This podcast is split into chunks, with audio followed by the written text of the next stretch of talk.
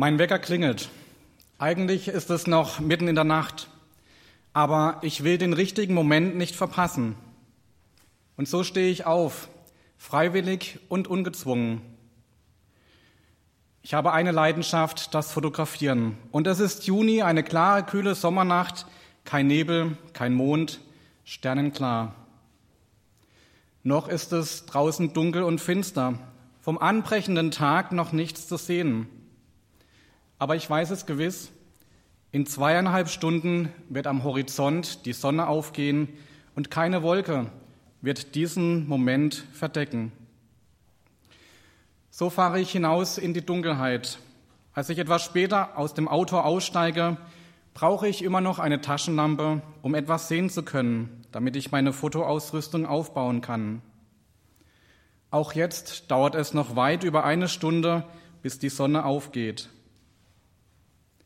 Aber das faszinierende Schauspiel beginnt bereits in einer Intensität, wie ich es selten so erlebt habe.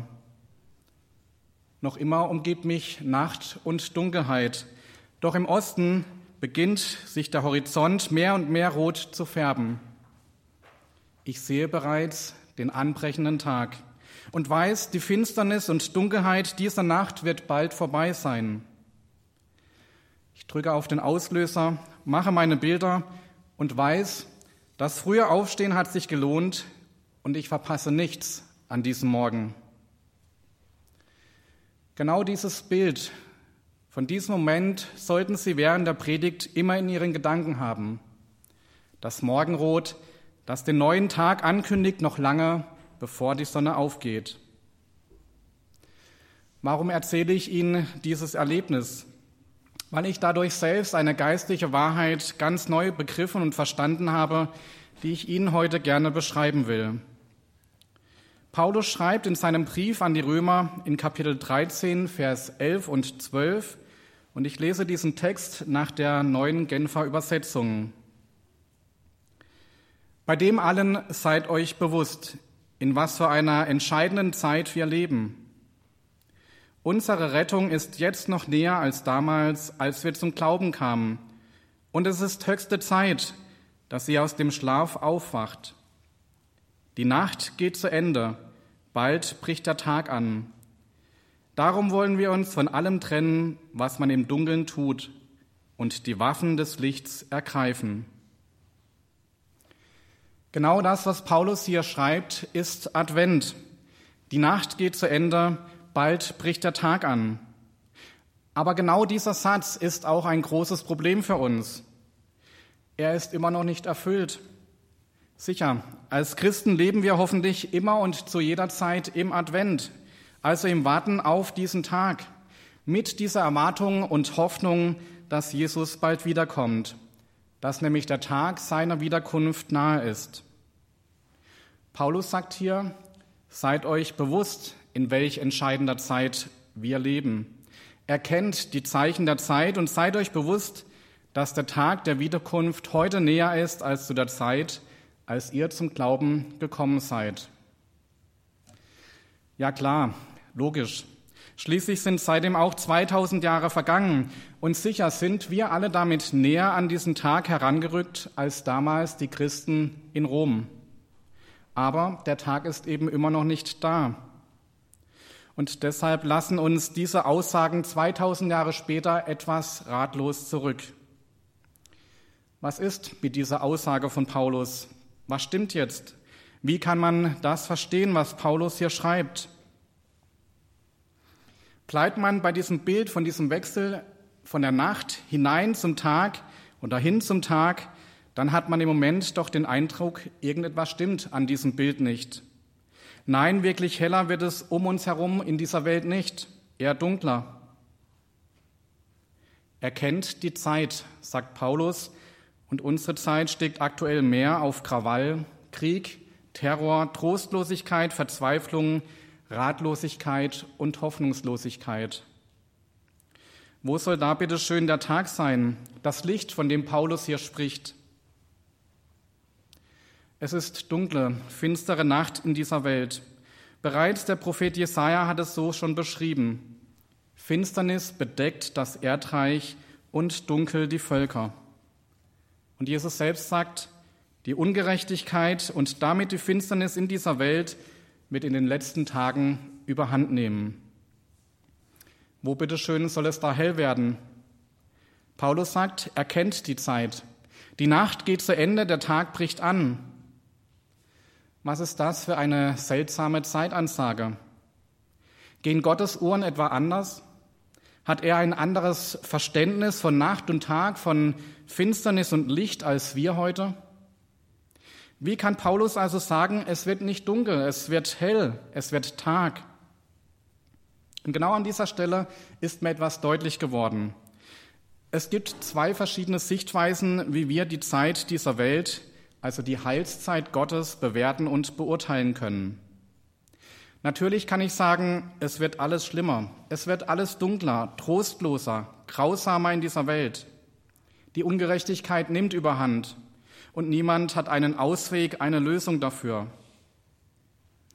Wenn ich das so sage oder denke, dann ist es eine, ich sage mal, sehr gottlose Wahrnehmung dieser Welt und der Zeit, in der wir leben.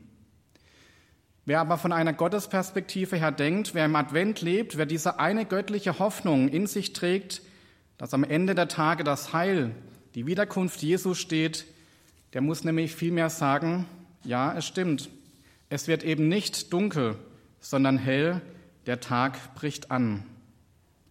Genau das ist die Perspektive Gottes, die Perspektive der Hoffnung, die Perspektive, die wir als Christen wieder neu einnehmen sollten, an der wir festhalten sollten. Und wir dürfen eben nicht vergessen, es wird nicht dunkel, sondern hell.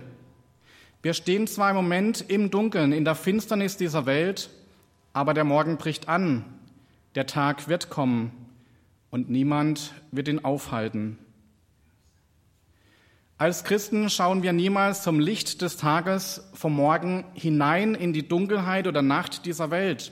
Nein, es ist immer umgekehrt. In dieser Welt ist bereits Finsternis und Dunkelheit und wir blicken aus dieser Dunkelheit heraus auf den anbrechenden Tag der Wiederkunft Jesu. Wir haben also als Christen noch nie vom Tag in die Nacht geblickt, auch wenn wir genau im Moment den Eindruck haben, dass es so ist, sondern wir blicken von der Nacht hinaus in den anbrechenden Tag der Wiederkunft Jesu. Und genau das ist Advent. Das ist die Perspektive Gottes, Hoffnung am Horizont. Martin Luther hat dazu gesagt, die Bibel ist ein Morgenevangelium und wir tun gut daran, keine Abendausgabe daraus zu machen.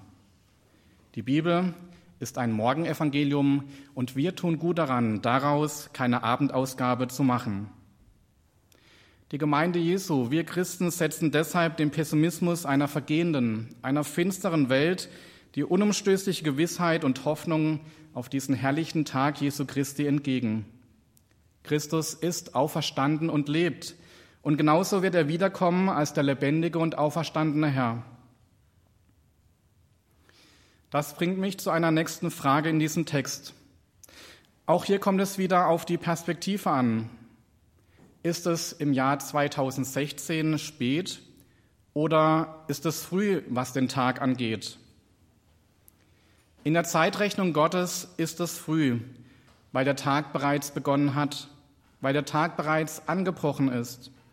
Wenn das so ist, dann sollten wir gefälligst und schleunigst aufwachen, aufstehen vom Schlaf. Es ist höchste Zeit, dass ihr aus dem Schlaf aufwacht, so sagt es Paulus in unserem Predigtext. Normalerweise schlafen wir, wenn es Nacht ist, wenn es um uns herum noch dunkel ist. Und wenn wir dann aufwachen, ist es meistens schon heller Tag, die Sonne längst aufgegangen. Wenn wir jetzt in diesem Bild bleiben und das so ist, dass es draußen hell ist, dann haben wir verschlafen, dann ist es zu spät, dann ist bereits der Tag schon lange da, dann ist bereits Jesus wieder auf dieser Erde und wir haben es tatsächlich verschlafen, ja sogar verpasst. Deshalb sagt Paulus, wacht jetzt schnellstens auf, steht auf von eurem Schlaf als Christen und seid bereit, weil das Morgenrot diesen Tag bereits ankündigt. Wer den Tagesanbruch dieses Tages also nicht verschlafen will, der muss rechtzeitig aufwachen und aufstehen. Die meisten von uns brauchen dazu in der Regel einen Wecker. Am besten noch einen, der richtig geht, der also die Zeit richtig erkennt und angibt. Paulus gibt hier folgende Uhrzeit der Heilsgeschichte Gottes an. Die Zeit ist nahe. Der Tag bricht bald an. Jesus kommt bald wieder. Das Heil ist nahe. Wären wir jetzt so wie die törichten Jungfrauen in dem Gleichnis, das wir vorhin gehört haben, dann würden wir an dieser Stelle wieder getrost einfach auf den Wecker drücken, weiterschlafen und nicht aufstehen, weil wir alle denken würden, es hat noch Zeit. Kennen Sie das? Diese wunderbare und praktische Erfindung, die sogenannte Snooze-Taste am Wecker. Man bringt damit den Wecker einfach zum Schweigen, kann sich noch einmal umdrehen und ein paar Minuten später klingelt er einfach noch einmal. Eine herrliche Erfindung, diese Snooze-Taste am Wecker. Aber dann wieder dasselbe Spiel, noch einmal fünf Minuten länger im Bett liegen bleiben, weil es dort ja so schön warm ist. Es hat noch Zeit. Wie oft haben Sie in Ihrem Leben als Christ in den letzten Tagen, Wochen, Monaten, vielleicht auch Jahren immer wieder auf diese Snooze-Taste am Wecker gedrückt? Und damit meine ich unseren Glauben, unsere Beziehung zu Gott, unser Leben als Christen einfach auf Standby geschaltet, weggedrückt, beiseite geschoben. Paulus sagt, es ist höchste Zeit, dass ihr aus dem Schlaf aufwacht, ja sogar, dass ihr aufsteht vom Schlaf. Wir Christen schlafen, wenn wir blind sind für das, was Jesus tut oder tun will, auch durch uns. Wenn wir denken, es ist doch auch bei uns in der Gemeinde so schön kuschelig. Auf keinen Fall unser Gemeindeleben durch suchende Menschen oder neubekehrte Menschen, ja vielleicht sogar durch Flüchtlinge durcheinander bringen lassen. Christen schlafen, wenn wir denken, einfach weitermachen. So haben wir es ja schon immer gemacht. So muss es bleiben und so gefällt es uns. Christen schlafen, wenn wir nicht bereit sind, aufzubrechen, vorwärts zu gehen, Neues zu wagen, damit das Reich Gottes weiter wachsen kann. Wenn wir nicht mehr uns zu Wort melden zu dem, was in dieser Welt geschieht. Wenn wir unsere Augen vor dem Leid dieser Welt verschließen, wenn wir keine Antworten geben können auf die Fragen der Menschen um uns herum und uns auch nicht ehrlich für sie interessieren. Christen schlafen, wenn wir keine Liebe mehr füreinander haben und Barmherzigkeit am nächsten üben, wenn wir nicht die von uns, die von Gott gegebenen Gaben einsetzen, wenn wir nicht mehr in der Bibel im Wort Gottes lesen und keine Verbindung zu Gott im Gebet mehr aufnehmen. Christen schlafen, wenn wir uns nicht immer wieder neu vom Heiligen Geist erfüllen und stärken lassen. Und wenn wir nicht auf die Stimme Gottes hören und ihr folgen. Und genau so, vielleicht noch in vielen anderen Punkten, schlafen viele Christen. Die Kirchen, die Gemeinden und Gemeinschaften, den berühmten Kirchenschlaf. Diesen Schlaf der Sicherheit, der Gewöhnung, des Vertrauten, des Liebgewordenen und den Schlaf der Erwartungslosigkeit an das Reich Gottes und die Wiederkunft Jesu. Brauchen Sie jemanden heute, der Sie aufweckt? In diesem Moment klingelt der Wecker wieder. Und Sie entscheiden jetzt, ob Sie erneut diese Snooze-Taste drücken oder sich heute neu aufwecken lassen, dass Sie aufstehen vom Schlaf und Jesus neu erwarten und ihm nachfolgen. Wenn ich allerdings keine Erwartung habe, dass Jesus wirklich wiederkommt und zwar bald, dass ein bedeutendes und weltveränderndes Ereignis bevorsteht, dann werde ich natürlich auch keinen Grund haben, aufzustehen vom Schlaf. Dann aber wird dieses Ereignis mich im Schlaf überraschen. Genau davor warnt uns das Neue Testament an vielen Stellen. Wie sieht es aus mit Ihrer Erwartung? Mit dieser Erwartung, dass Jesus bald wiederkommt. Glauben wir alle daran, dass diese Verheißung wahr ist und dass sie sich erfüllen wird? Der Tag unserer Rettung ist nahe. Sind wir aus diesem Grund bereit aufzustehen, aufzuwachen aus unserem Schlaf der Trägheit unseres Glaubens, um genau dieses Ereignis nicht zu verpassen? Christen aller Generationen haben und werden auf dieses Ereignis ausgerichtet sein. Manche werden es miterleben, manche werden es aber auch verschlafen und verpassen, weil sie nicht bereit waren in dem Moment, als diese Verheißung Wirklichkeit wurde. Sind Sie bereit? Bereit für Jesus? Bereit für den Tag seiner Wiederkunft? Kann er heute kommen und Sie sind vorbereitet auf ihn? Dann stehen Sie jetzt auf und leben das Leben, das Gott für Sie vorgesehen hat.